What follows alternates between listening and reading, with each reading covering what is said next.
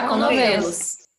Oi, eu sou a Amanda, é, Amanda Urufino lá no Instagram.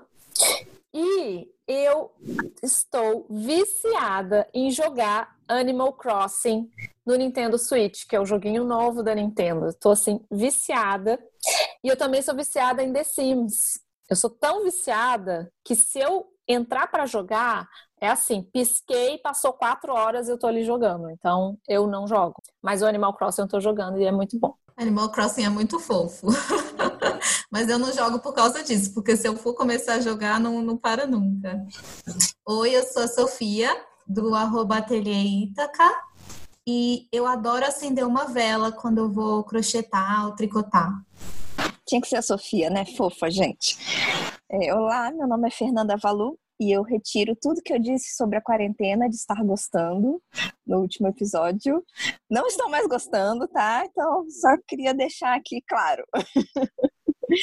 e principalmente porque minha insônia atacou. E mas enfim, é, mas vamos falar de coisa boa. Hoje a gente tem uma convidada super especial aqui para o chá, para mim, e com certeza vocês já ouviram falar e conhecem. Eu não vou falar agora, vou dar umas diquinhas. Ela é especialista em chás, é colunista do portal Gastronomics aqui em Brasília, mas vocês podem acessar pela internet. E embaixadora da escola de chá. E outra coisa, ela é responsável por me fazer gostar de leite com chá, porque eu confesso que antes eu tinha nojinho, achava muito estranho, mas eu tomei um chazinho que ela fez com leite e ó, perdição, gente. Oi, meninas, muito obrigada pelo convite, muito obrigada pela consideração, né, Fê, aí de pelo menos experimentar o chá com leite, dar uma chance para o chá com leite. Não me arrependi e apaixonei. Que coisa boa. É, meu nome é Heloína, o Instagram é o arroba chazeira, e a curiosidade sobre mim é que eu odeio azeitona, mas adoro azeite. Meu filho é igualzinho o Miguel. Ele odeia, ele tira de tudo. Não concebo as mim... pessoas que odeiam azeitona. Desculpa, Heloína. Pois, gente, que decepção. É... Hashtag me julguem. Porque... gente, eu acho que tudo que você coloca azeitona, a gente fica só com gosto de azeitona. Pra gente, que azeitona? eu concordo, eu concordo. Sim, mas a gente não põe em tudo, a gente põe nas coisas que merecem o gosto maravilhoso da azeitona. Não, por exemplo, gente, uma empada com azeitona. Faça então uma empada de azeitona, não faça de frango. Entendeu? Verdade. Ah, mas frango não tem gosto de nada, ele vai ficar com o gosto que tiver com ele, vai. Nada. Pois é, Aí, mas o azeite vai, viu, gente? com a minha eu tenho uma amiga que também odeia azeitona, inclusive eu sempre que tinha um jantar com ela, eu tinha que fazer uma coisa com azeitona e uma coisa sem. E ela fala exatamente a mesma coisa que você.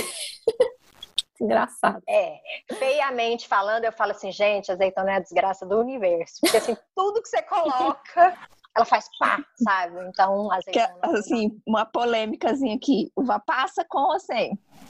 Não, uva passa vai, vai bem. Assim, ah, então pronto. É, mas azeitona, não dou conta, gente. Ai, gente, eu amo azeitona. Amo, amo, assim, de sentar no sofá com um pote de azeitona comer puro, sabe? Assim, eu amo. Maria. Amo, amo, amo. Morro, morro. Mas, Elô, conta aqui pra gente é, como que surgiu a chazeira. Pois é. Como que surgiu a chazeira? Vamos lá. É, na verdade, eu sempre gostei muito de chás. Assim, o chá entrou na minha vida hoje, né? Assim, claramente eu vejo que são três momentos que me levaram até o arroba chazeiro. É, o meu primeiro contato com o chá, ele se deu por meio da literatura mesmo. Quando eu era criança, eu ganhei um livro muito especial de uma amiga que é a melhor amiga da minha mãe, a tia Lena, e era o Alice no País das Maravilhas. Então, era um livro super lindo, super cheio de ilustrações, daquele jeito para chamar bem a atenção mesmo da criança, eu começando a ler, né, aprendendo a ler. Então, o chá entrou de uma forma lúdica mesmo na minha vida, a partir dessas histórias, de tudo isso, do, do, do universo infantil, do universo mais lúdico mesmo. Mas assim, como uma brincadeira. Então, Alice sempre foi minha personagem favorita, eu procurava saber das histórias, isso já mais velho. Com 15 anos de idade, coincidentemente, eu fui parar, fui fazer o um intercâmbio e fiz intercâmbio em Oxford, na Inglaterra, lá onde a Amanda tá, né, Amanda? E, coincidentemente, Oxford é a cidade da Alice, que deu origem ao livro. Alice Liddell, que deu origem ao livro Alice no País das Maravilhas. E é, não foi consciente, apesar que eu acho que a minha paixão pela Inglaterra veio desse livro, dessas histórias, desse contato todo. Eu também fiz letras, também fui professora de inglês. A Sofia, eu acho que fez letras, não é? Sofia das Letras. Sim, sim. É, também dei aula de inglês. Pois é, também fui professora de inglês e realmente não foi uma escolha consciente, mas eu acho que de alguma forma ligada também a esse meu universo do chá. E era a primeira vez que eu estava longe de casa, longe das minhas referências, da minha família, do meu conforto. E eu tive a sorte de cair numa casa de família maravilhosa, que é da Sul, que é minha mãe inglesa, com a qual até hoje eu tenho contato. É uma senhora mais fofa do mundo. E todos os dias ela me recebia na volta da escola com chás e biscoitos para a gente conversar sobre o meu dia. Então, meu primeiro contato direto com o chá, sem contar as infusões de família, de casa, né? Mas o meu primeiro contato direto com os chás foi é, nesse contexto de afeto, de me fazer um pouco mais pertencer àquele lugar e saber que tinha alguém ali por mim. E eu conheci a Wittard, que é uma marca de chás ingleses, e aí eu trouxe um monte e tal, mas ficou meio adormecido, assim, né, meu, meu retorno para casa, a paixão pelos chás, ela ficou um pouco adormecida, até porque no Brasil a gente não tinha muito essa cultura do chá, a gente não tinha nem onde comprar, né, o máximo que a gente achava eram infusões, talvez, de saquinhos, chá de saquinho, mas tudo bem. Aí, em 2012, é, eu fui para a Índia para visitar um amigo muito querido que trabalha lá, que também é diplomata, Amanda, como seu esposo. E aí eu conheci, eu tive contato com os chás indianos e especialmente com o masala chai, que é essa mistura, né, que a Fê até falou de chá preto com especiarias e leite.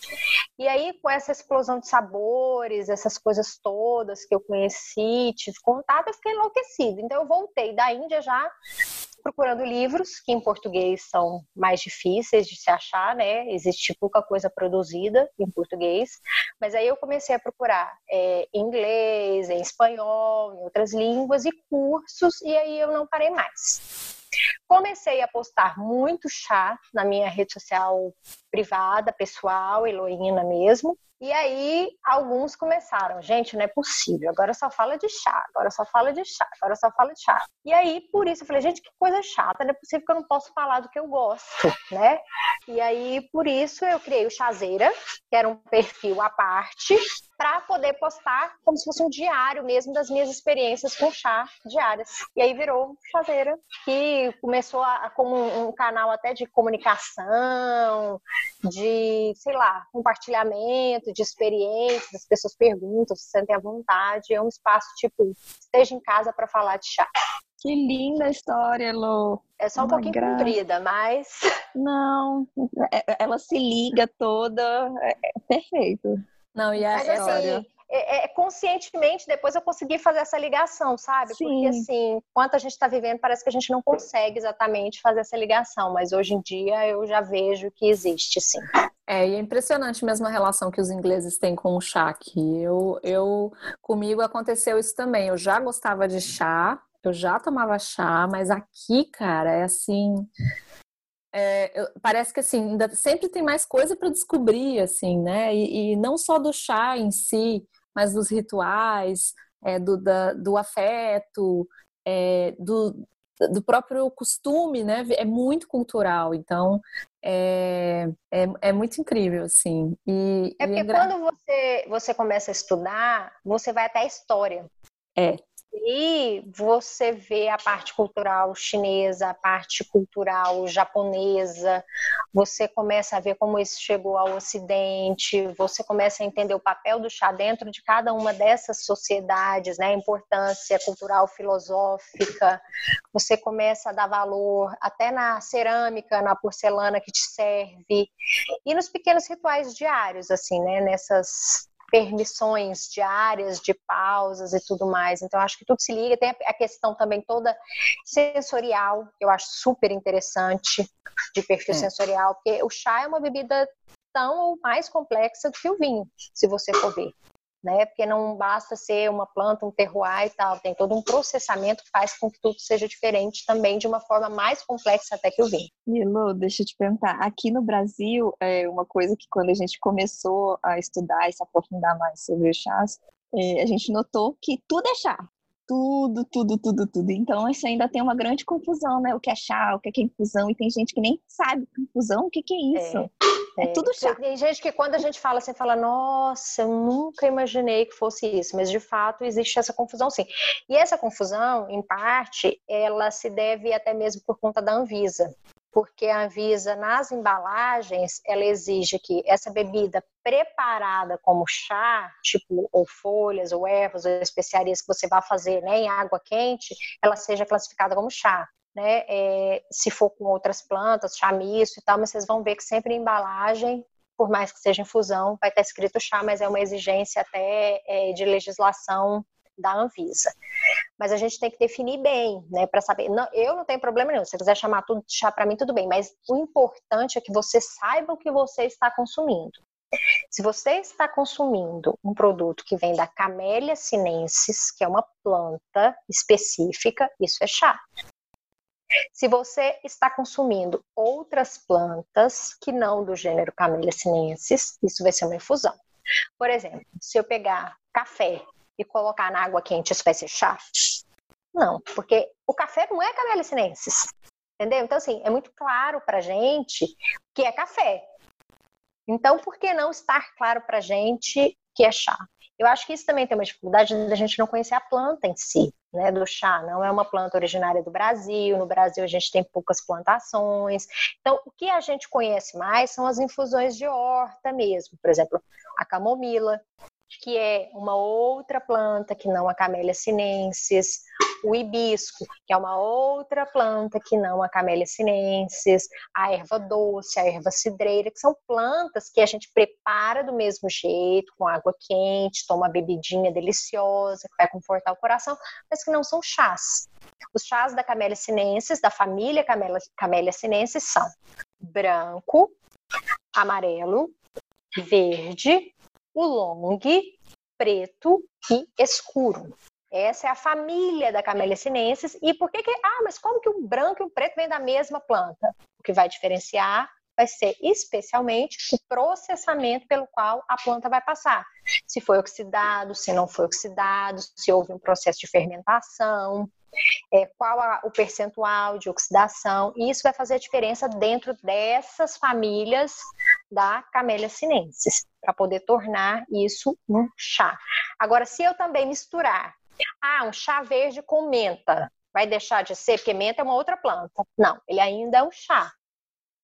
Mas nesse caso vai ser um blend ou uma mescla, né? Algumas lojas chamam de mescla. Por quê? Porque a base é Camellia sinensis, chá verde. Mas eu associei uma outra planta e virou uma mistura, uma mescla, um blend. Muito bom, isso aí. Maravilhoso, olha essa explicação, gente. Agora todo mundo vai entender o que é chá, o que é infusão, o que é blend. Eu tentei falar de um jeito, mas assim, se vocês tiverem alguma dúvida, gente, não, podem tá. à vontade aí perguntar. Tá? Maravilhoso. Tá? Elô, e Elô, sobre a preparação dos chás. É, muitas pessoas nos perguntam lá no Chá com Novelos qual a melhor forma de preparar, por que, que a gente tem que respeitar a temperatura da água, o tempo da infusão. É, qual a importância da gente respeitar todo esse processo né, do ritual de preparação do chá? Bom, isso aí tem muito a ver também com os compostos né, dos chás. Por exemplo, é, no chá verde a gente tem muito tanino.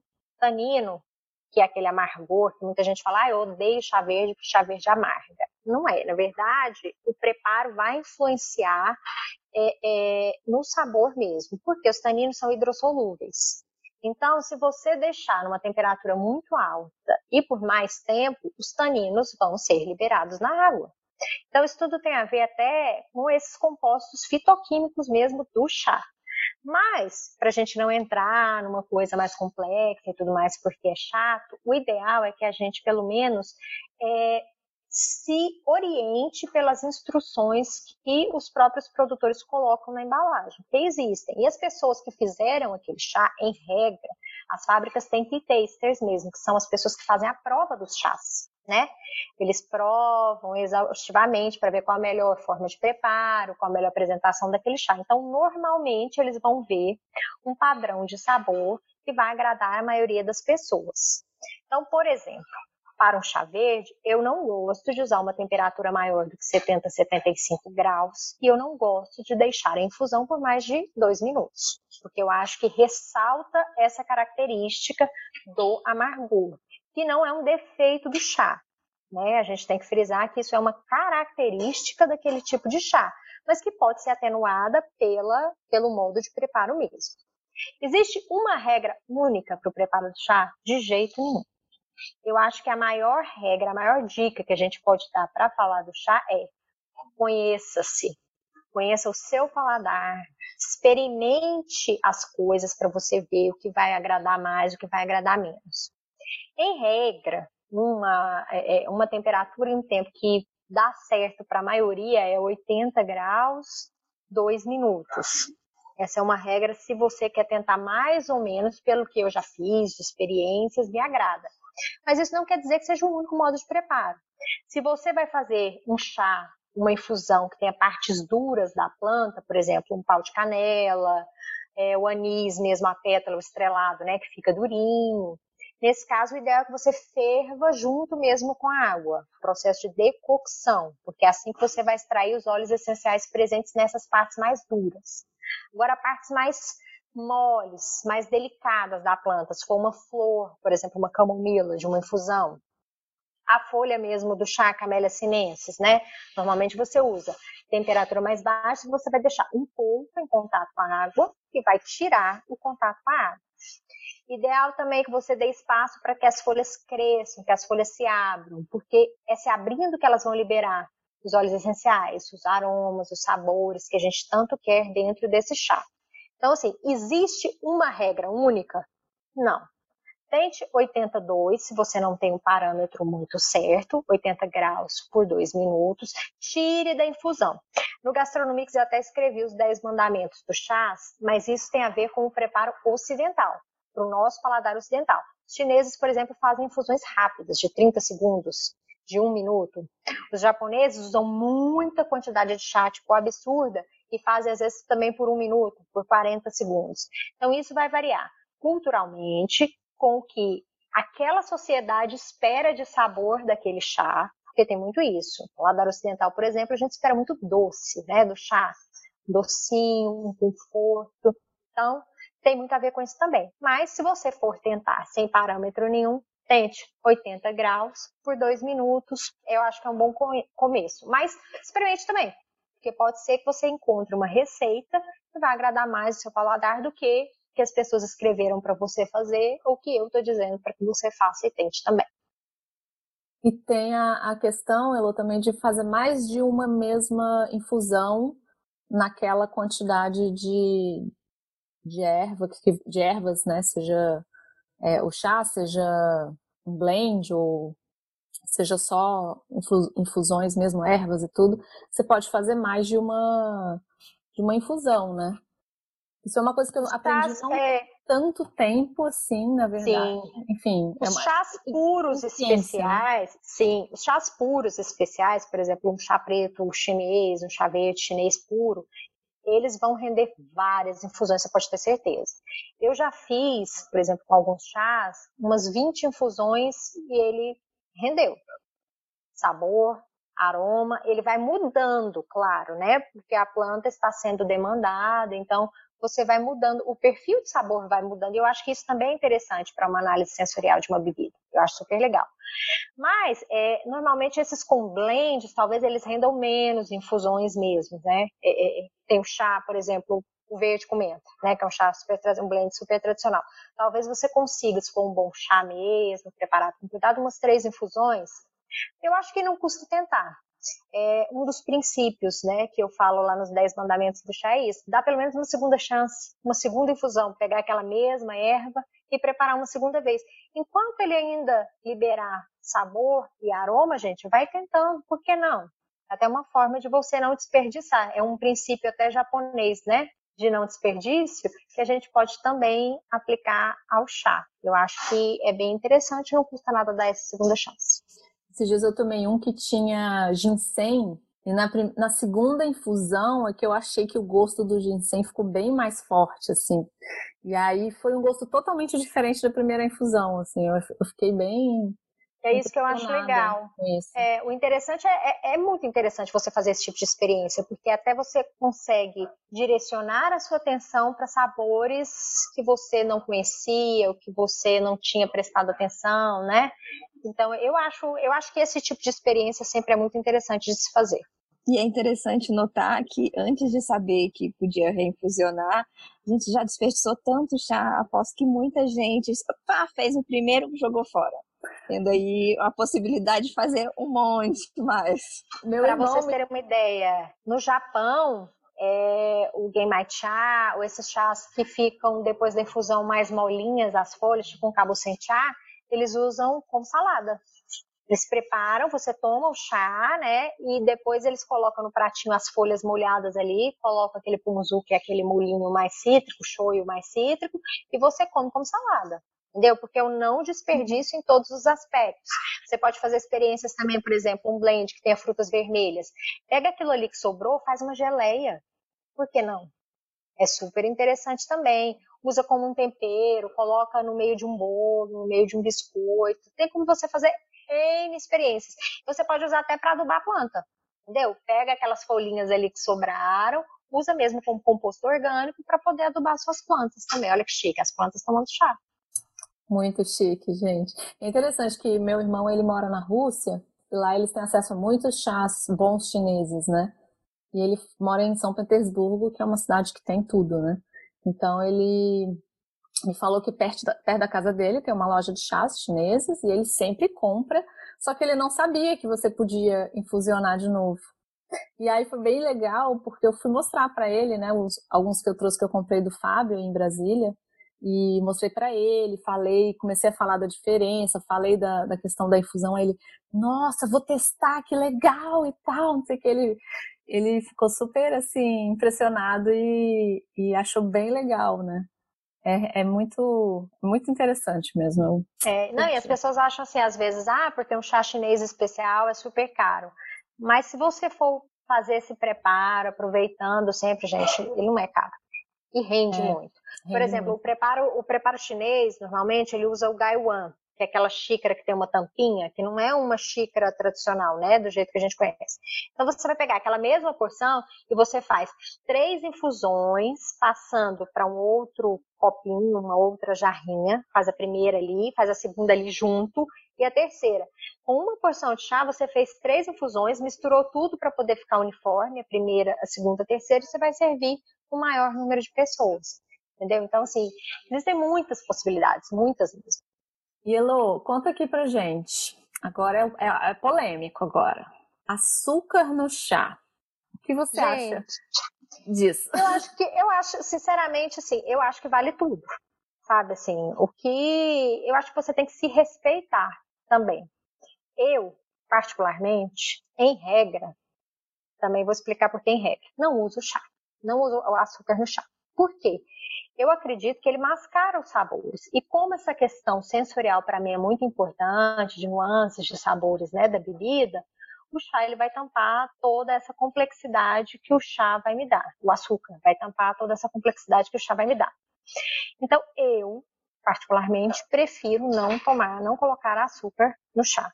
Os ingleses adoram, até porque o chá que eles estão acostumados a tomar, historicamente, é um assam que é um chá que tem bastante tanino, então bastante amargor.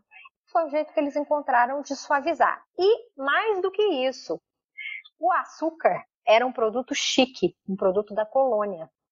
A cana de açúcar, assim como o chá era um produto, né, primeiro da China e depois da colônia da Índia. Então, para eles ainda tinha essa questão de mostrar que eu posso ter o açúcar, mostrar que eu posso ter o chá.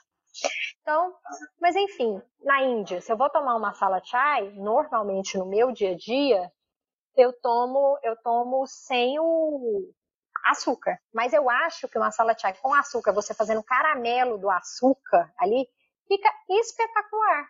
Então são experiências. Eu acho que para tudo tem lugar, para tudo tem hora. Para tudo tem um pedido do seu próprio paladar, e eu acho que antes de qualquer coisa a gente tem que respeitar as nossas vontades e ouvir os nossos sentidos. Eu costumo colocar açúcar só no chamate e mais no gelado, porque aí eu boto açúcar mascavo, que é o que eu gosto, bem chato. Eu gosto do açúcar mascavo e do limão juntos para fazer o mate gelado. E às vezes, se eu faço um chá assim, que eu tô muito gripado, doente, às vezes até faço um, um chá medicinalzão mesmo, tipo com alho e tudo, eu boto um pouquinho de mel, enfim. Sim. Né? E Por aí... exemplo, a cúrcuma, né, que o pessoal usa, que é uma infusão, né? Normalmente a pessoa vai fazer aquele shotzinho com a cúrcuma. É um negócio meio porrado pra você tomar assim, né? Então, coloca o melzinho que ajuda. E na Fortnum, aí na Inglaterra mesmo, eles têm uma coleção de meles para serem usados até com chá. Então, é uma outra harmonização também muito interessante. É, mel com chá. com chá. Não só, né? Você pode comer e tudo tal, mas também para adoçar, por que não? São é mais pelo prazer em si do que por uma análise técnica, sensorial e tal, mas que eu acho que tem lugar para tudo, tem hora para tudo. É, e aqui, mas assim, aqui na minha experiência, é, eles não, eles não eles não acham estranho você tomar chá sem açúcar, eles são bem tranquilos assim, com essa questão do açúcar. Eles ficam mais assim impressionados se eu não quiser tomar o leite com o, o chá.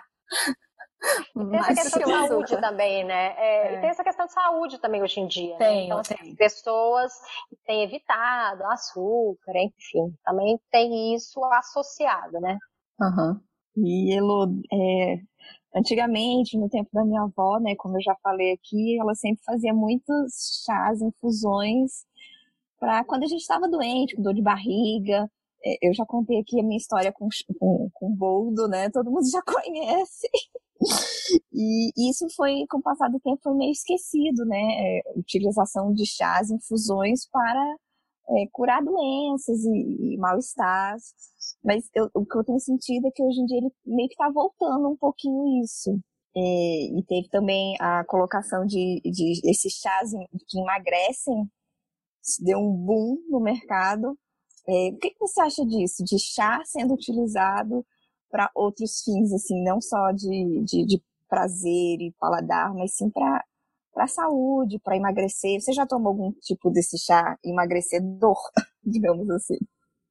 Eu acho que essa questão do chá como medicina, né, tem muito a ver também com a nossa origem indígena. Porque de onde que vinham os remédios, senão da natureza, né? Os povos originais é, da América, do Brasil especialmente, eles sempre usaram isso mesmo como medicina. E isso também foi uma grande descoberta para os europeus, né? Que chegaram aqui, claro, o, o chá em si mesmo, a Camellia sinensis, inicialmente no Ocidente, ele era usado como remédio. Depois é que ele se tornou um prazer. Então, eu acho que tem muito a ver com essa questão cultural mesmo. Os remédios, gente, são feitos das plantas, né? Então, tem a ver realmente com essa questão cultural e tudo mais. E assim, eu nunca tomei desses emagrecedores, de fato.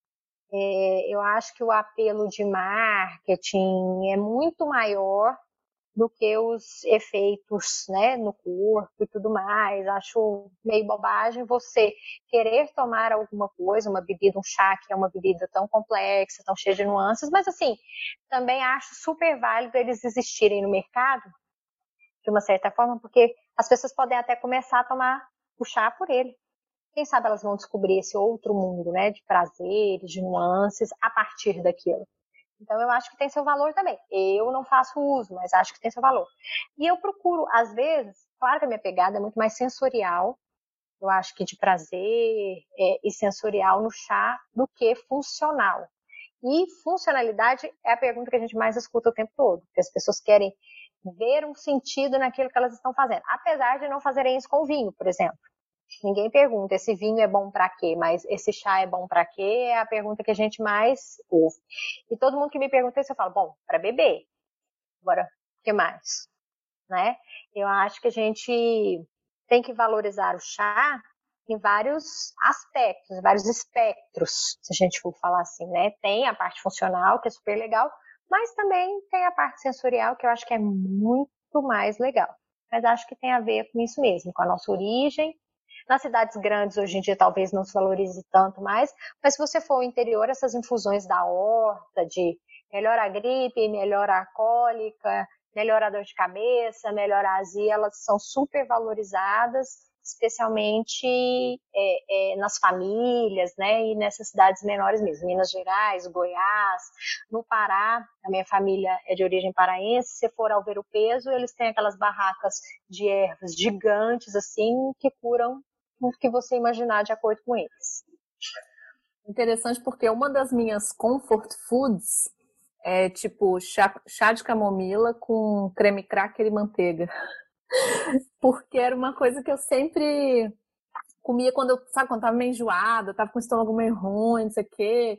Minha mãe, não, deixa eu fazer um chá aqui, você come um, um creme crackerzinho, aí você vai comer alguma coisa para não ficar sem comer e vai. É, a memória afetiva não vai te fazer total. mal, né? Total. Sim. E eu, É, eu, eu, cara, né? Então a gente tinha disponível capim santo, boldo e Super. tantas ervas cidreira, tudo ali, enfim. Então, é, eu- a, a minha memória afetiva talvez seja a infusão de canela com pão de queijo. olha, É, que delícia. é sim. Muito bom. Como filha de mineiros, adorei essa combinação aí. Mas não Vou é, tipo provar, assim, gente, vou provar. infusão de É. canela com pão de queijo. Assim, não é uma harmonização em si, sabe? Você tem certeza que o prazer é absoluto. Com certeza. É, Elo, agora uma pergunta assim que a gente sabe que é bem difícil de, de responder, mas vamos lá. Qual é o seu chá preferido? Tem um preferido? responder. Sabe por quê? Eu sempre digo assim que talvez eu tenha o preferido daquele dia. Por quê? O chá, a gente não é o mesmo. Por que o chá vai ter que ser o mesmo? Entendeu?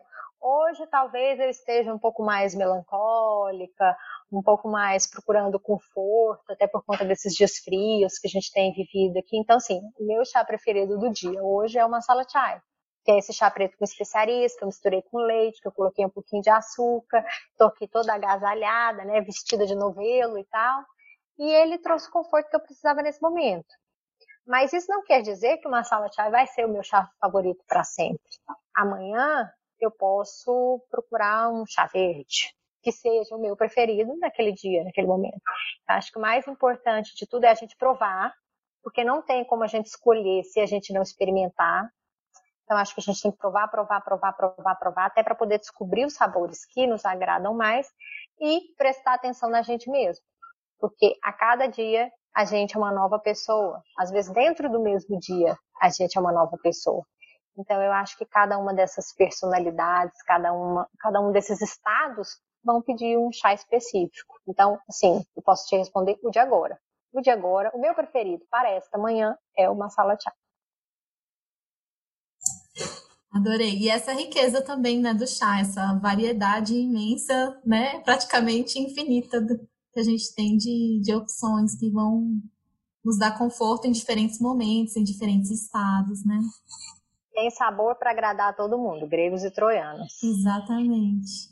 Hello, a gente, então a gente é, sabe que a preparação do chá é um ritual, né? Conta um pouquinho pra gente é, desses rituais minel- minelares, desses rituais milenares é, e as suas diferenças. Então, por exemplo, o chá no Japão, o chá na China, o chá na Inglaterra. Eu não sei se tem algum outro que seja assim já tão tradicional, né? E como você vê a função deles? Eu sei que é uma pergunta muito complexa, mas é, pode só dar um, um gostinho pra gente. Essas cerimônias é, é, de chás dos países, elas revelam muito da cultura, né? De cada um desses países. É, o chá, a origem dele, pelo menos institucionalizada como chá, não da planta, porque existe toda uma discussão teórica acerca disso, mas é, em relação a institucionalizado como bebida e tudo mais, é, seria da China. E a China hoje tem uma cerimônia específica para a qual você precisa ser preparado, você precisa estudar, que é uma cerimônia que se chama Gongfu. Que ela preza pela destreza no preparo do chá, que ela tem toda uma filosofia também é, envolvida. E não sei se vocês já viram, nos preparos chineses, em regra tem um tipet, que é um bichinho de estimação no canto de uma mesa, que esse bichinho ele toma, né, o primeiro gole do chá, como uma reverência. Esse preparo você tem um jeito certo de segurar a xícara, o jeito certo de servir, ele é feito numa mesa específica, que embaixo tem um coletor da água que é desperdiçada, tem toda uma preocupação com é, se escaldar as xícaras, o gaiwan. Então, é uma cerimônia muito detalhista e que preza é, também por essa destreza no preparo, né? Como as artes marciais mesmo, Kung Fu. Kung Fu é isso, né? É, é a destreza em detalhes, a perfeição na execução de movimentos. No Japão, o chá chegou por meio dos monges budistas. Então, a cerimônia institucionalizada de chá que se tem no Japão hoje, ela tem muita correlação, ela guarda muita correlação com os princípios da filosofia zen budista. Existem princípios que guiam essa cerimônia de chá japonesa, e é pureza, tranquilidade, harmonia e respeito, que são princípios da filosofia zen budista e que estão presentes em cada detalhe dessa cerimônia japonesa de chá.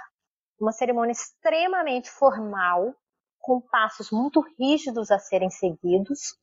E uma pessoa, para fazer a cerimônia de chá japonesa, ela estuda, às vezes, por antigamente 50 anos. Hoje em dia, com 5 anos, 10 anos, você consegue uma formação mas tem que fazer provas, tudo em japonês. E isso, gente, é muito diferente de preparo. Preparo gonfu, preparo de um matcha não tem nada a ver com cerimônias em si. Uma cerimônia chinesa, uma cerimônia japonesa, que tem passos muito rígidos a serem seguidos e filosofia também misturada nisso tudo. Né? Cerimônia é uma coisa, a gente tem que deixar bem claro, preparo é outra coisa bem diferente. Eu preparo meu matcha todo dia, mas isso não quer dizer que eu esteja fazendo uma cerimônia de chá japonesa todos os dias. No Ocidente, é, o chá ele entrou primeiro pela, é, é, pela Holanda, mas ele ganhou espaço mesmo na Inglaterra, primeiro com Catarina de Bragança, que era uma portuguesa, que se casou com um rei inglês, e ela levou como dote um baú cheio de chá, né? E era chique se a rainha tomava chá, por que, que o resto do mundo não ia tomar o chá, né? A rainha da Inglaterra e tal, enfim. Catarina de Bragança, portuguesa, gente. Tem a ver com as nossas origens lá, claro. E depois ele ganhou um status, entre aspas, de cerimônia com a Ana de Bedford, que era uma duquesa que sentia muita fome, que eles comiam brunch e aí eles jantavam. Eles não tinham uma refeição entre essas refeições. E aí ela, faminta, queria fazer uma boquinha no meio dessas duas refeições. E a partir daí ela começou a tomar, preparar torradas e chá. Às quatro horas da tarde, a gente institucionalizou como chá das cinco, mas na verdade, né, ele começou um pouquinho antes, às quatro, por conta da luz, né, que ia embora antes da hora. E ela fazia Eu tô essa chocada boquinha. com essa informação. Chocada, né? tô chocada. É. Ele começou às quatro horas da tarde, ela fazia a boquinha dela chá com torradas, e aí a partir daí ela começou a convidar amigas e começou a juntar essas amigas até para poder mostrar as porcelanas chinesas maravilhosas que tinha, né? Assim, a mostrar, como diz o povo, né? E a partir daí ficou chique também e se institucionalizou esse chá, que antes era das quatro, mas virou o chá das cinco tradicional inglês.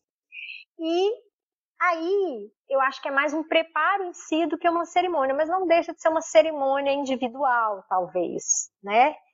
E a partir daí o chá se espalhou pelo mundo, porque a Inglaterra a gente sabe que é, mas já foi também modelo de muita coisa, né? E o chá se espalhou pelo Ocidente dessa forma. Tô, tô, tô ainda digerindo tudo, porque, menina, essa história É muita informação, né? É muita informação. Nossa! Ó, muito, ó, ó, quem tá ouvindo esse podcast com a gente, vocês estão sendo privilegiados com essa informação toda que a Elaina tá trazendo pra gente.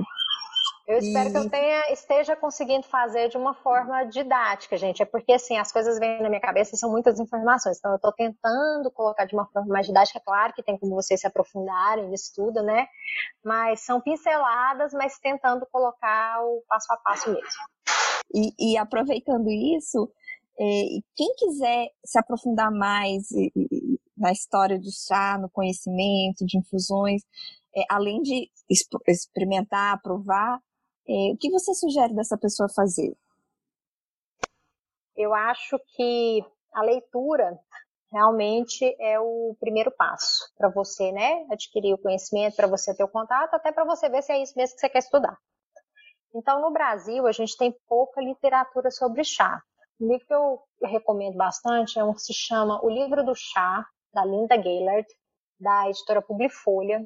É um livro super didático, assim, ele tem uns desenhos, umas imagens que eu acho que facilitam bastante na compreensão. Acho ele muito didático mesmo. Então, para mim, assim, para quem está começando e para quem já conhece alguma coisa, eu acho que é um livro super legal. Para quem quer é, saber um pouco mais sobre sabores, mas aí já é um livro mais técnico, um pouquinho mais chato, é aquele chato entre aspas, tá, gente? Eu adoro. Mas assim, um pouquinho mais cansativa a leitura, é o Manual de Sommelier de Chá, do El Club del Té, que ele tem já uma versão também em português, mas ele é para quem já está estudando um pouco mais as propriedades sensoriais, né? Então é um livro um pouco mais desgastante. Tem um outro livro da Ina Gracindo, eu não lembro exatamente o título dele, depois eu até mando para vocês. Mas vocês jogarem Ina Gracindo, eu acho que hoje ele está disponível só para Kindle, se eu não me engano.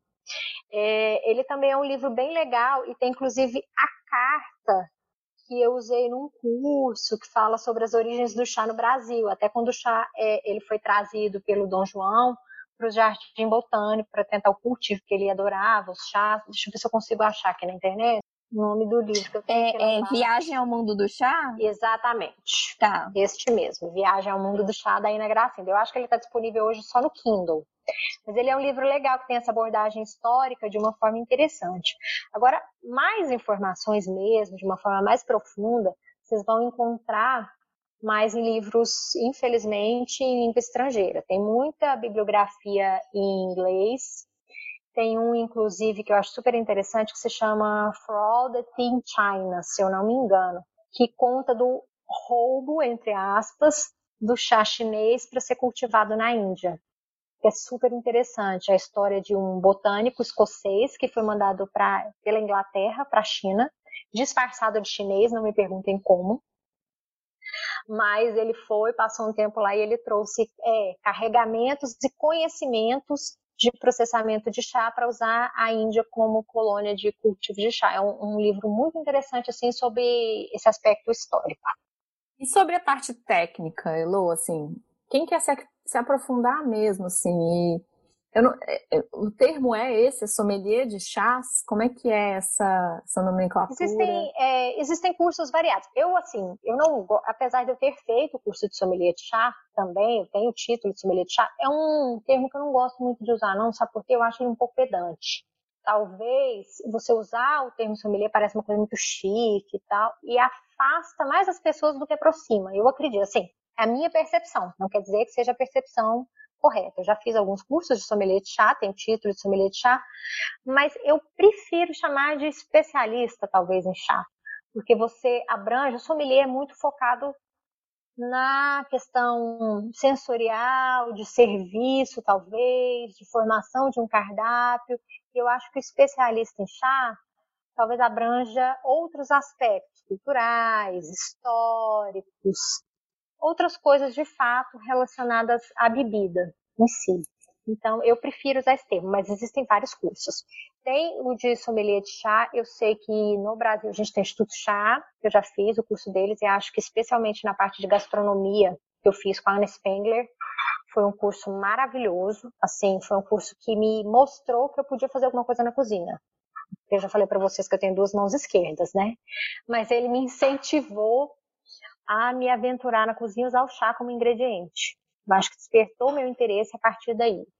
A gente tem é, a Chá Praquê também, que é uma outra escola de chá, que eu acho que, eu não sei se eles dão o nome de sommelier de chá, na época era Te Conhecer, se eu não, não me engano.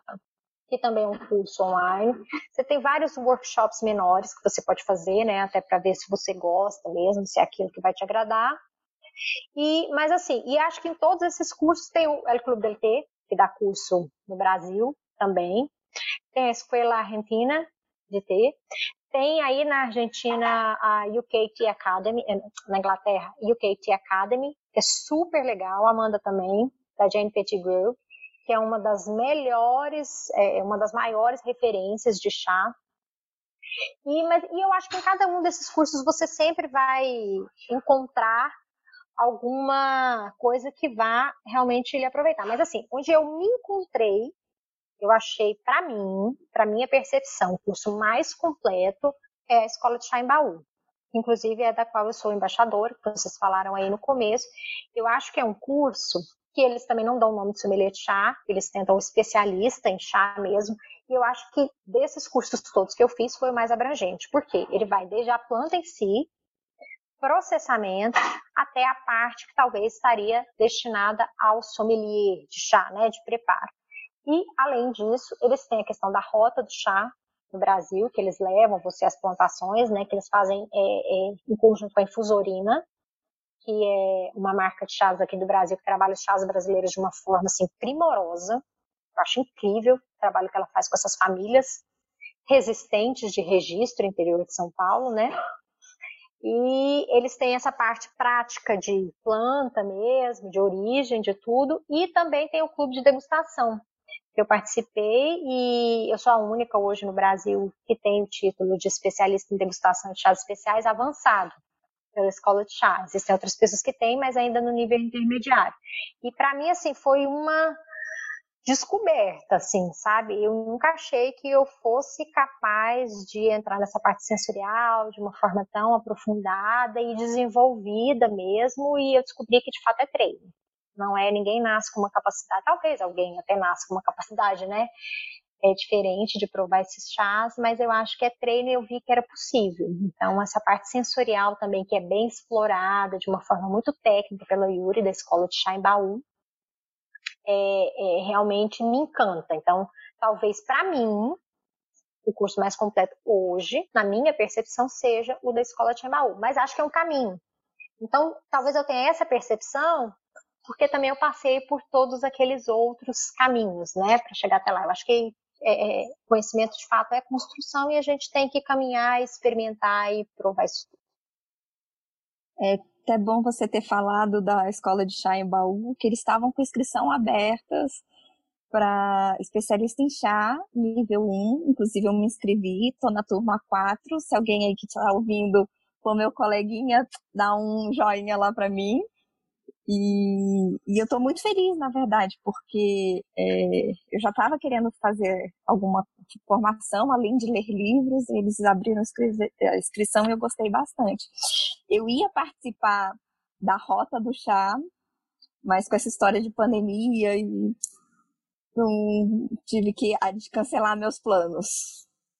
Eu acho que é uma experiência incrível. Assim, se você puder ir um dia, né? Eu sei que agora o período é difícil para todo mundo, até para o pessoal da rota mesmo. Tá mantido até então, mas ninguém sabe o que vai virar, né, gente? É, mas eu acho que é uma experiência espetacular. Você pensar que tem famílias é, que resistem na plantação, no comércio, na produção de chá, no nosso país é muito interessante. E você conhecer a história de vida delas, você vê que a comunidade toda está envolvida naquele processamento. São três plantações é, é, que são abordadas né, dentro da Rota do Chá, muito diferentes entre si, mas incríveis, riquíssimas. A gente tem o Sitchimada, que é um chá ortodoxo, chá preto maravilhoso, eles fazem um branco também, e vão começar a fazer o verde, é incrível. Você tem o Amaya, que foi um dos maiores produtores já nos anos 50, mundiais até, né? Que é um chá mais industrial, mas com uma pegada muito japonesa, interessantíssima. E hoje você tem os Yamamaru também, que plantam a planta de chá em regime de agrofloresta, que é assim uma coisa maravilhosa. Você vê o chá no meio da Mata Atlântica e tal, é, é muito interessante. Então, assim, se você tiver a oportunidade novamente, Fê, não deixa de ir não, que não, a Fê vai é um esperar. aprendizado. A Fê ah. vai esperar, porque essa vai ser uma viagem chá com novelos, então ela vai sentar essa formiga de bunda que ela tem com paraquedas e vai esperar eu e a Sofia pra gente ir juntas nessa viagem da Rota do Chá, tá, dona é. Fernanda? Boa! Não, eu acho, eu acho tá que vocês bom, precisam tá de fato ir, gente, porque assim, eu já fui duas vezes, para vocês terem uma ideia. E Uau. cada experiência é uma experiência única e especial mesmo. E eu acho que a gente precisa conhecer as nossas origens, até para poder valorizar o nosso produto também. Chá claro. chinês é massa, chá indiano é massa, é lindo. Cada um, gente, tem as suas características muito próprias, mas também, por que não valorizar o nosso produto? Né? A gente também faz coisa boa, por que não? Claro. Cada chá é um chá. É, eu acho que a gente precisa, sim, valorizar a nossa história, que a gente às vezes né, deixa um pouco de lado e acha que é bobagem. É, também eu acho que é um pouco de, de ignorância mesmo. A gente nem, nem tem ideia de que isso existe no Brasil, Elô, né? quando é começou esse período louco da quarentena, você teve uma iniciativa muito legal no seu Instagram, que foi de começar a fazer as lives do chá das 5 da chazeira. E convidar Uhum. as pessoas a mostrarem o chazinho que elas estavam tomando e bater um papo. E Uhum. eu fui uma das pessoas que fiquei encantada com essas lives, né? Eu acho que trouxe muito conforto para as pessoas e nesse momento tão difícil. Então, assim, é, o que você acha? Por que você acha que essas lives é, ganharam essa dimensão tão especial para as pessoas nesse momento? É, eu acho que o, o chá e o conforto, eles estão intimamente relacionados, né?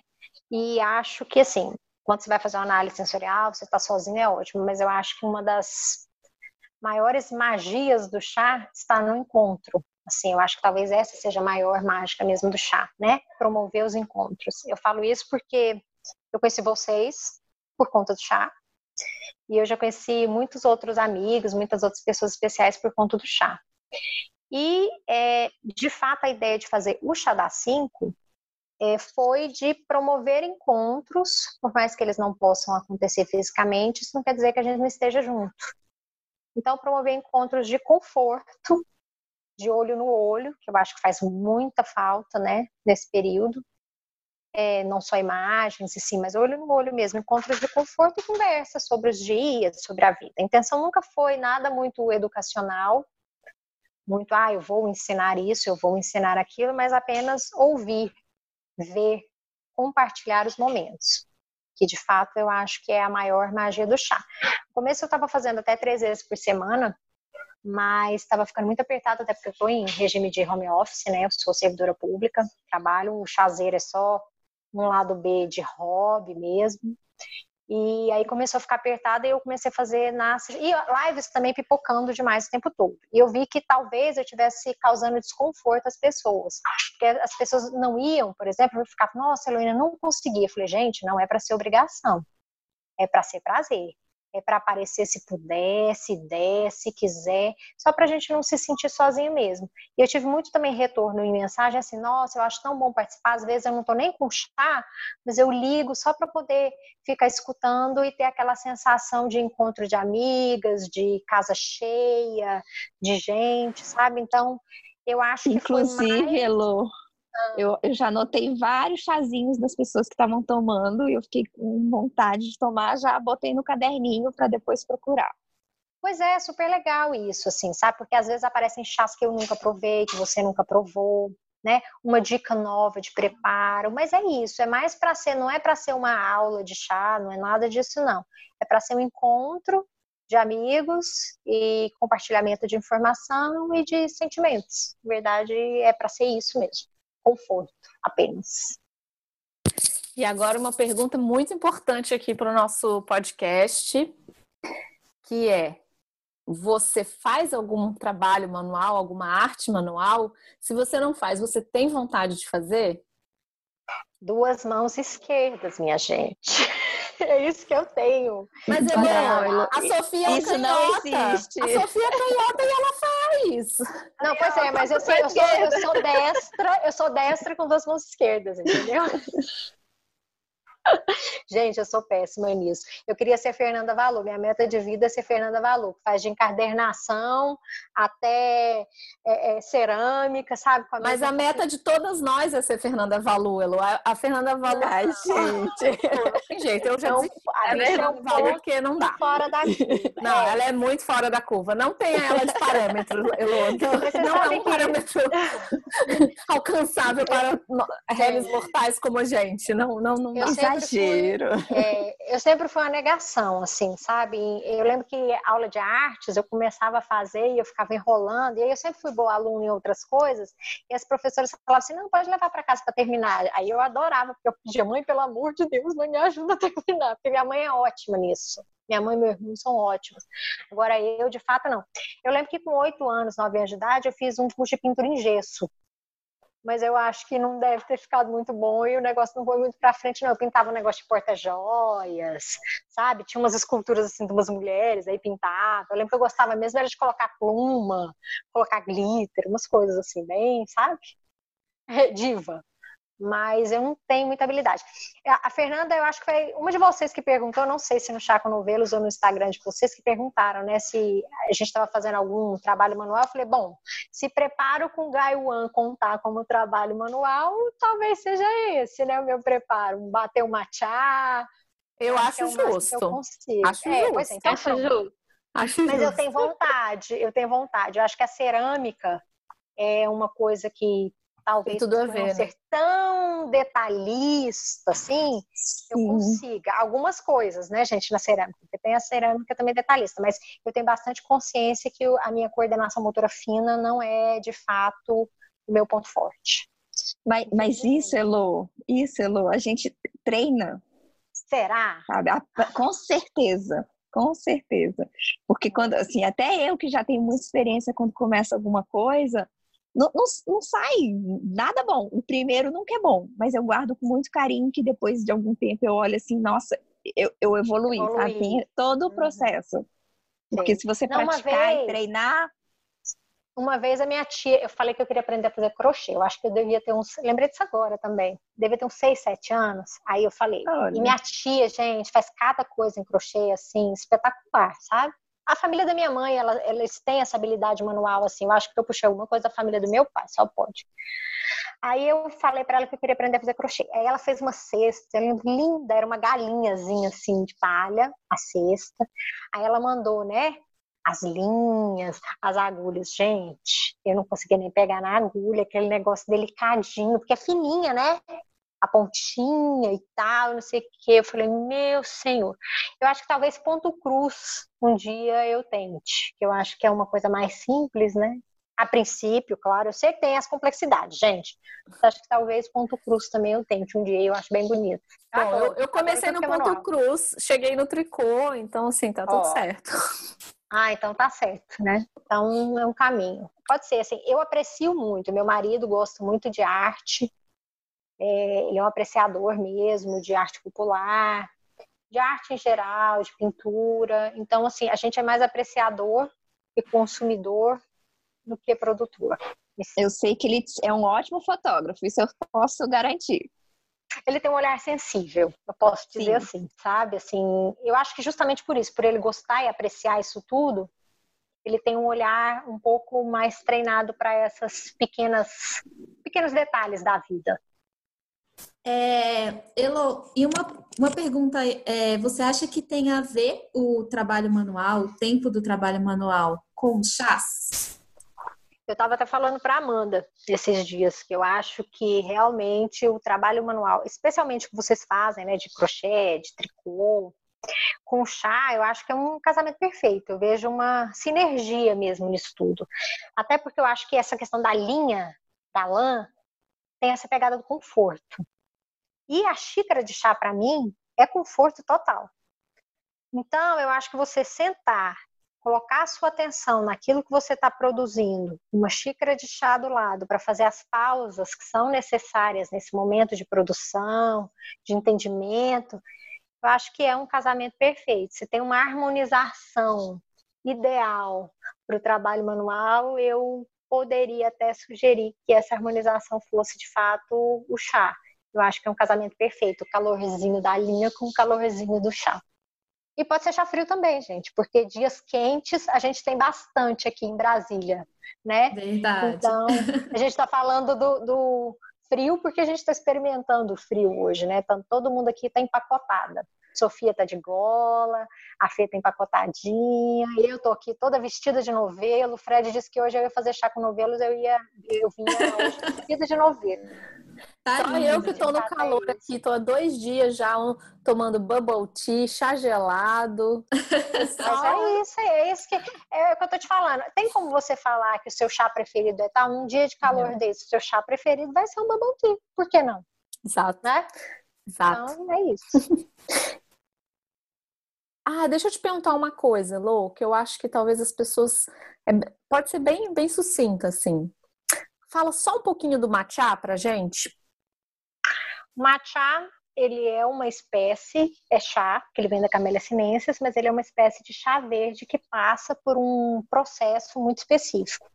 O cultivo dele é feito à sombra, ele é sombreado, né? O crescimento dele é feito sob a sombra para poder aumentar a quantidade de polifenóis, de catequinas, para ressaltar o dulçor, de certa forma, porque ele vai ter uma concentração dessas substâncias que vão ressaltar o dulçor, e depois ele é moído no moinho de pedra. Por que o moinho de pedra? Justamente para não aquecer essas folhas durante a moagem e não ressaltar o amargor, apesar dele ter o tanino, chá verde tem tanino, né?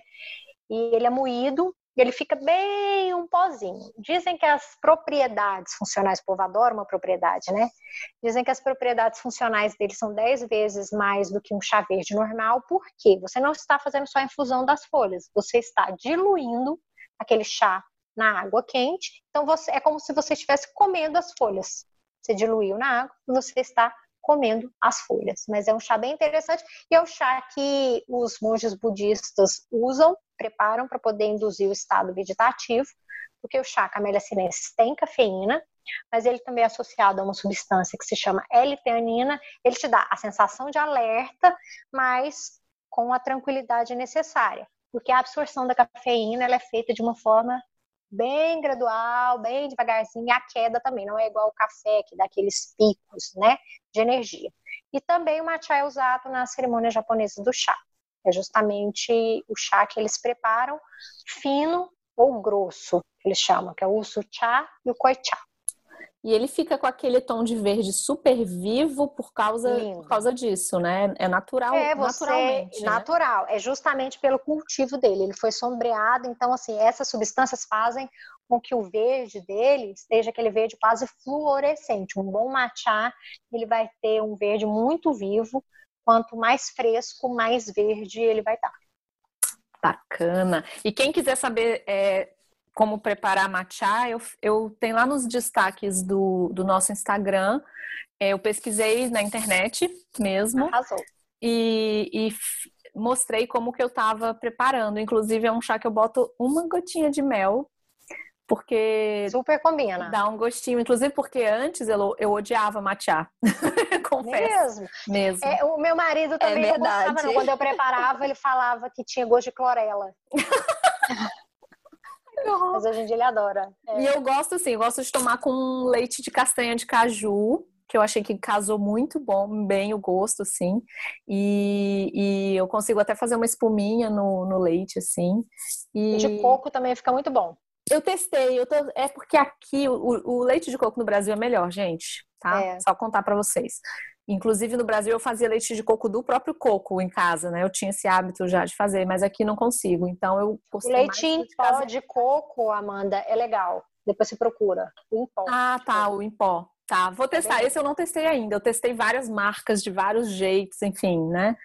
E uhum. Eu gostei mais do de castanha de caju, que tem uma marca aqui que faz um muito bom. Inclusive, ele espuma, ele tem gordura suficiente para espumar e fica bem gostoso. Assim, é, o gosto, né? A combinação do gosto ficou bem legal. Recomendo. Imagina, imagina. Bom, agora a gente vai é, partir para algumas perguntas que nós recebemos no Instagram, Elô. A primeira delas é, foi a pergunta da Rosiane. Para quem está iniciando no mundo do chá, quais tipos você recomendaria? Chá puro? Acho que pode ser ah, qualquer variedade, é, pode ser infusão também. É, eu acho que assim, as infusões que você conhece são ótimas, né? Assim, que a gente conhece popularmente. É a questão da camomila, canela, eu acho que é sempre super válido e tem aquele gosto de memória afetiva. Então, eu acho que é, é bem legal. Deixa eu ver. De chá puro, eu acho que se você for começar por um chá puro, eu recomendaria um oolong. E um oolong mais verde, porque eu acho que ele tem um sabor floral que costuma agradar bastante ao paladar. De infusão dessas mais diferentonas, eu indicaria o roibos que é a infusão de uma planta sul-africana, mas que ele tem um docinho, um conforto, sabe? eu acho que ele é bem gostoso, assim. Aqui em Brasília é um long muito bom, mais verde mesmo. É, vocês acham que vai ter chá com certeza. Os Milk Longs do Fábio são espetaculares, assim. E roibos também eu acho que ele deve ter por lá, mas assim, nessas lojas tipo Moncloa, T-Shop também, você encontra roibos bem gostosos, assim. Elô, inclusive eu vi que a, que a Vanessa do, do, do Texaz, ela vem. Da T. É, da T. Ela vende um roibos verde. Como assim? O que, que é um roibos verde? É, é o, ele é só seco mesmo, assim, ah. sabe? Porque na verdade existe um processamento e ele é super uhum. gostoso também. Ele é menos, talvez, adocicado um pouco do que o roibos avermelhado que a gente está acostumado, mas ele é muito gostoso também. Eles têm também, eu não sei se a T tem, mas eles vendem também um não peneirado, porque a gente conhece o roibos, ele parece uns gravetinhos, assim, bem fininhos, é. né? É, eles têm um não peneirado também, eles têm Nossa, várias... já vou procurar. já vou procurar. Muito Não, curiosa, com certeza gente. Você vai, com certeza você vai achar, assim. São é, é, experiências diferentes dentro do Ruibos, apesar dele ter um perfil de sabor muito próprio, né? Ah, muito, muito parecido, próprio, mas existem é. nuances diferentes, sim. E eu acho que é uma ótima opção. Para criança, então, o Ruibos é maravilhoso. É, e para quem, não... quem não sabe, o Ruibos não tem cafeína, gente. Ah, ele é um arbusto africano, né, Lu? Africano, e... é.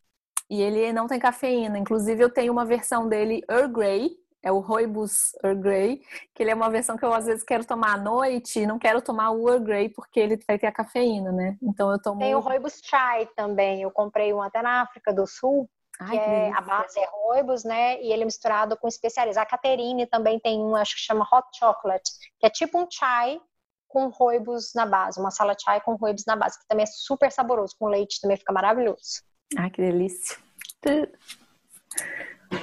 Coisa boa, gente. Ai, é, outra pergunta que a gente recebeu, que eu achei bastante interessante, top 3 dos chás, dos melhores chás que você já compartilhou com alguém. Ai, gente, isso aí eu falo para vocês que é a pergunta mais difícil. Eu acho que o meu top 3 hoje vai ser dos mais diferentes que eu já tomei. Talvez que eu tenha achado bem peculiares. Pode isso, assim? acho justo, acho justo. É, Pode sim. Um que eu tomei assim a primeira vez e que me impactou muito e que eu acho, toda vez que eu tomo, eu acho que realmente ele continua me impactando, é o Gyokuro, que é um chá verde muito especial japonês, é o melhor chá verde japonês assim que eles consideram, que só 3% da população vai ter acesso na vida, dentro do próprio Japão. Eu acho que é um chá muito interessante, ele tem uma característica de umami, que é um sabor muito especial, muito específico oriental, que seria a mistura de todos os sabores, né? Que é muito característico dele. Então, eu acho que o Gyokuro talvez seja um desses com um sabor muito único. Um outro chá que me surpreendeu recentemente foi um preto coreano que eu tomei, que eu achei que tem muito gosto assim de feijãozinho cozido, sabe? É incrível, assim, eu achei um chá muito diferente. Esse eu comprei na 29B, que é uma loja de Nova York que entrega no Brasil super fácil, assim, eu já até pedi mais dele, porque eu fiquei morrendo de medo dele acabar. Eu achei um chá bem legal, assim, bem diferente. É, eles têm um site 29, 29B mesmo, 29B, ou T-Dealers, que seriam quase os traficantes do chá, assim, né? Os comerciantes do chá, sei lá. E um outro chá que eu acho também que tem uma característica muito especial, que na verdade é um blend, é o Genmai Cha, japonês também, que é aquele chá verde misturado com arroz selvagem, que tem um gosto muito específico de pipoca. Que normalmente quando eu ofereço para as pessoas, as pessoas se surpreendem assim, porque é um sabor que a gente talvez não espere de um chá, né? Então eu acho que três, os meus top três não são dos melhores, mas talvez de os mais diferentões, com características bem únicas que eu ou recentemente tomei ou já tomei na vida. É interessante isso porque a Lê da TCLE é, é, ela toma bastante chá com pipoca. Tá Imagina, um, um, chá com gostinho de pipoca e pipoca, né? Exato. Não, é, você sabe que é uma, é uma harmonização que você está fazendo por semelhança, justamente, né? Sabores Sim. semelhantes, mas que super funciona. É, eu também gosto de chá com pipoca, qualquer chá com pipoca. Como alguém mais chá? Quente e frio. Não, já é. anotei aqui, já anotei. É, a terceira pergunta é da Zildete. Como preparar infusões usando as ervas naturais cultivadas em casa? frescas, Essas né? frescas, é, eu acho que você extrair o sabor de erva fresca é o jeito mais fácil de você preparar uma infusão, de fato, né? Então, é experimentar mesmo, porque tudo vai depender do que o seu paladar vai esperar.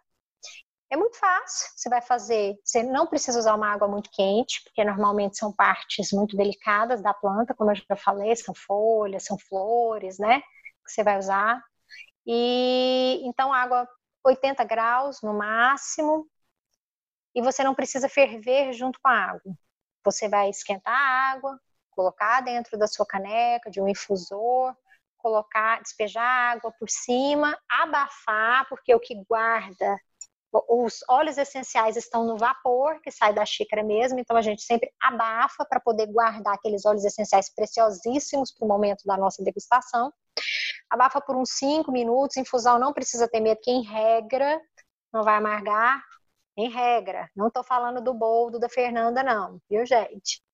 Então, capim santo, hortelã, é, lavanda em pequena quantidade, porque lavanda a baixa pressão, tem que ter um cuidado com isso. Mas normalmente você coloca, mergulha na água, tampa, tira a tampa e vai ser feliz depois, com sabores e aromas maravilhosos que essas infusões trazem para a vida da gente.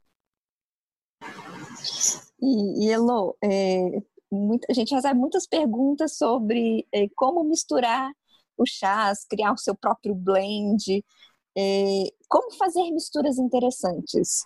Porque a gente sabe que não é só pegar um chá preto, é, tipo morango e não sei o que, botar tudo e ficou um chá gostoso. Não, não, é muita de experimentação, mas como fazer essas misturas?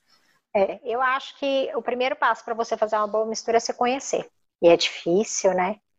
A gente parar para ter tempo para descobrir o que é que agrada, do que, é que a gente gosta. Então, eu acho que a primeira coisa que a gente tem que fazer é se conhecer para entender os sabores que nos agradam, conhecer os alimentos, porque às vezes você imagina um sabor, mas você não sabe o sabor que aquilo tem. Eu falo disso porque há uns cinco anos eu não comia salada, gente. E foi o chá que me fez comer salada, justamente por conta da exigência da análise sensorial em si. Como é que eu ia achar um sabor naquele chá se eu não conhecia? Como é que eu ia saber que tinha vagem, que tinha, sei lá, flor branca, se eu não conhecia nada disso? Então, eu acho que a primeira coisa é se conhecer, conhecer os sabores que agradam para poder fazer misturas. Para começar, a gente pega coisas que têm sabores semelhantes, né? Por exemplo, se eu for usar frutas, vamos usar frutas vermelhas primeiro, que a gente sabe que tem semelhança de amora, framboesa, morango. Então, vamos usar aquilo ali primeiro. Um chá, talvez, que tenha um perfil de sabor parecido com, com essas frutas. Mas isso também a gente só vai saber experimentando. Então, é igual receita de bolo, gente. A gente só sabe fazer um bolo fazendo.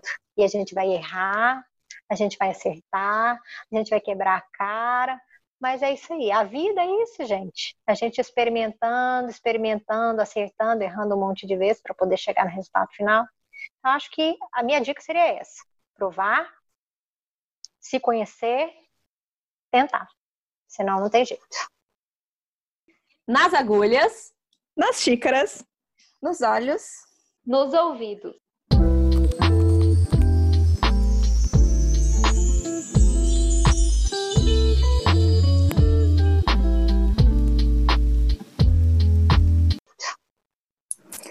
Muito bom! E agora a gente vai rapidinho das nossas dicas de hoje. É, primeira dica: siga o nosso Instagram, arroba Chaconovelas. É, você pode falar com a gente lá pelo Instagram, ou então você pode mandar um e-mail para a gente, chaconovelos.gmail.com. É, a gente está em várias plataformas, todos os links estão lá na nossa bio do Instagram, tá? Então é isso. É, a minha dica de hoje é, eu queria indicar um seriadinho do, da Netflix que eu acabei de assistir todo, que se chama Doces Magnólias. É, eu ainda não tenho assim uma opinião profunda formada sobre ele, mas eu achei ele gostosinho de assistir. Eu gosto de ver coisas, seriados que têm mulheres protagonistas, né? Eu gosto de ver as histórias de vida das mulheres. Cada vez mais eu, eu sinto que a gente tem tido mais opções é, de seriados e de filmes é, desse tipo. E, e aí eu, eu tenho gostado de ver, né, é, é, esse tipo de coisa. Achei um seriadinho ótimo para ver crochetando, tricotando, é, e é sobre, enfim, histórias da vida mesmo, né? E, e, eu achei legal porque são mulheres um pouco mais velhas, então já tá, já tô começando a me identificar mais, né? é, e eu também estou muito curiosa para ver um outro seriado com a Reese Witherspoon e a Kerry Washington, que é aquela atriz que fez Scandal, que é um seriado que se chama Pequenos Incêndios por Toda Parte. Eu acho que tem na Amazon. Eu ainda não assisti, mas eu tenho visto várias pessoas falando bem desse seriado, então eu tô super curiosa para assistir. Eu acho que vai ser o próximo que eu vou que eu vou ver, aí eu conto para vocês. E você, Fê, qual é a sua dica de hoje? Uh, hoje eu vou indicar outro livro, olha. Muito bem. É, Sofia né? inspirando a gente nos livros. Não é? é mas o título, né, pegando um pouquinho a minha a minha curiosidade, vai ter tudo a ver. O nome do livro é Depois a Louca Sou Eu, da Tati Bernardi. É bem interessante porque é, ela relata situações do cotidiano, né, histórias de uma forma muito escrachada, mas não vulgar, assim, puxando mais para o humor, e, e vira meio que confessional, e, e, e, por ser tão íntimo, tão próximo com a, com a pitada de humor assim mais pesadinha, eu me identifiquei em vários aspectos, várias situações do livro, então risada garantida e não só risada, mas também é, você entender que passa as coisas que acontecem com ela, que ela trata muitas questões de medo, ansiedade, passa com a gente e, e tudo bem, né? Isso acontece mesmo. E outra coisa que eu queria indicar também é um chá que eu estou tomando hoje, inclusive agora, que é da Australis, é uma marca lá de Curitiba. Eles não estavam. Eles não é uma graça. É, é uma eles graça. não entregavam, mas é, com a quarentena eles começaram a fazer entregas. Eu fiquei muito feliz, porque cada latinha deles tem um, um tipo uma filosofia de vida que une o chá com essa filosofia e eu achei isso de uma sensibilidade, uma delicadeza incrível. O que eu tô tomando agora, o nome dele é Wasabi, ou Wasabi, ó. Isso vai para os erros. é, o que eu tô tomando agora é Wabi Sabi, né? Por isso que eu falei Wasabi. que para quem não sabe, o Wabi é a busca pela beleza nas imperfeições da vida e na aceitação pacífica do ciclo natural de crescimento e declínio. E, e é eu acho uma, uma filosofia, muito... é uma filosofia oriental que está muito presente, Sim. inclusive na cerimônia japonesa do chafé. Olha aí. E, e, outra coisa também que eu achei interessante que eu fiz um link com a cerâmica, que eles fazem muito isso, que tem, tem uma técnica japonesa que é kitsugi, que é você a cerâmica quebra, você simplesmente não joga ela fora. Você tenta consertar ela. Geralmente eles fazem um emendo com ouro, né? Mas ouro, aqui a gente não isso. precisa fazer com ouro. Tem agora hoje em dia existe já umas colinhas especiais que é não justamente é, ouro, é, é que, é que significa a beleza das cicatrizes da vida. Então, só porque uma coisa é imperfeita não quer dizer que ela seja inútil, imprestável. E, e, eu acho essas duas filosofias juntas maravilhosas, assim, que a gente devia levar com a gente para a vida. E essas são as minhas indicações. É, então, a minha dica vai ser é, um canal do YouTube da Cristine Akemi, a Cris uhum. Kemi. Ela tem um canal no YouTube em que ela faz um podcast que ela apresenta é, os projetos que ela está trabalhando, as receitas que ela está fazendo em tricô, em costura, em crochê, e ela vai contando essa história, é como se fosse um diário mesmo, é, da, da, história desses projetos. Então, ela vai mostrando cada etapa dos projetos, ela mostra os fios que ela escolheu, e isso vai acompanhando todo o processo dela criativo. Eu acho isso muito legal. E ela também começou a postar recentemente uns blogs né, no estilo de mostrar o seu cotidiano e tudo, os momentos de pausa, é, momentos dela tomando chazinho. Então, eu achei muito legal o canal dela. É, eu adoro preparar um chá, pegar o meu crochêzinho e assistir o canal da Cris Kemi. E você, Ai, maravilhoso. Qual... é muito bom, adoro. Gente, eu tô adorando eu... essas dicas. Eu tô aqui bem anotando.